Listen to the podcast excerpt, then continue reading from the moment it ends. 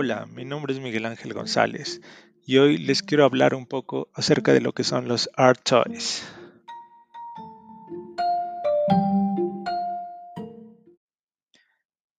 En 1999 fue cuando el mundo volteó a ver la exposición de Michael Lau, titulada Gardener, la cual consta de 99 figuras con diferentes apariencias, las cuales incorporaban una estética urbana con perforaciones, tatuajes y accesorios como patinetas y latas de aerosol.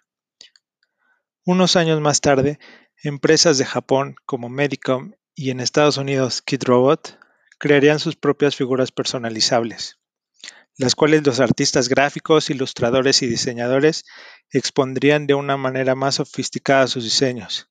Estos juguetes pueden llegar a medir desde 8 centímetros a un metro de largo, teniendo como principal objetivo plasmar el estilo de cada artista.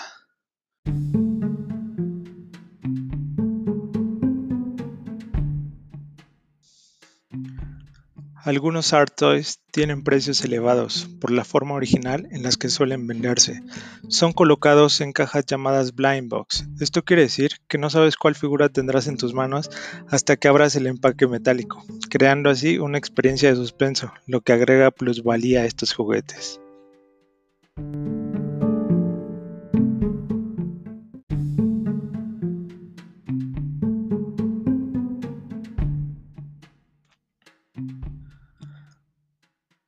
Las empresas pueden tener series temáticas u originales.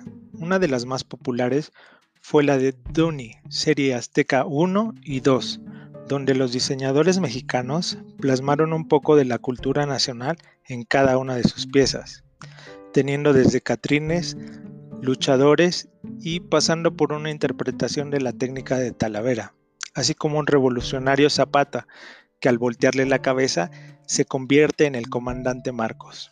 Como escucharán, los temas que abordan las figuras son bastante amplios. Los diseños pueden ser de cualquier estilo. Los diseñadores se pueden dar rienda suelta para crear sus obras de arte, que son expuestas en afamados museos en el extranjero, habiendo coleccionistas por todo el mundo.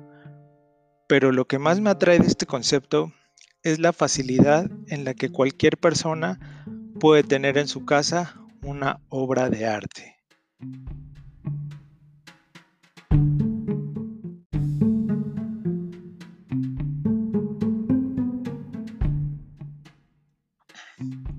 Juguetes o arte. Las opiniones siguen divididas. Sin embargo, un buen punto de partida es reconocer el trabajo de diseño y abstracción que hay detrás de cada uno de ellos. Porque no solo son réplicas, sino representaciones particulares que en muchos casos sirven como interpretaciones personales de las manos que están detrás de ellas. Y ese es precisamente el origen del valor que pueden tener como objetos coleccionables.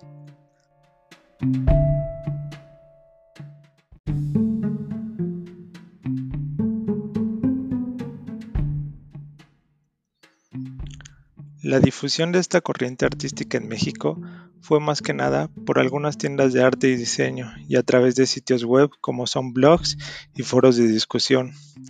El Internet fue el medio de comunicación efectivo para dar a conocer los juguetes artísticos, los cuales poco a poco se fueron conociendo y aceptando en el país gracias a publicaciones en Internet y a sitios web dedicados al tema.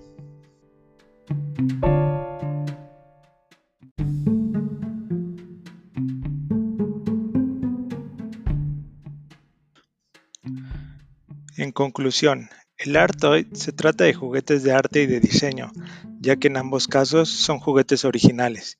Tienen un concepto, una narrativa o historia propia, una estética adulta subversiva o crítica.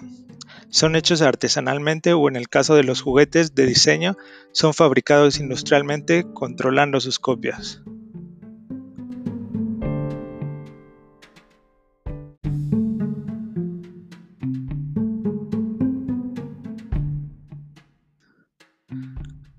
Espero que te haya agradado mi explicación acerca de los Art Toys y nos vemos pronto.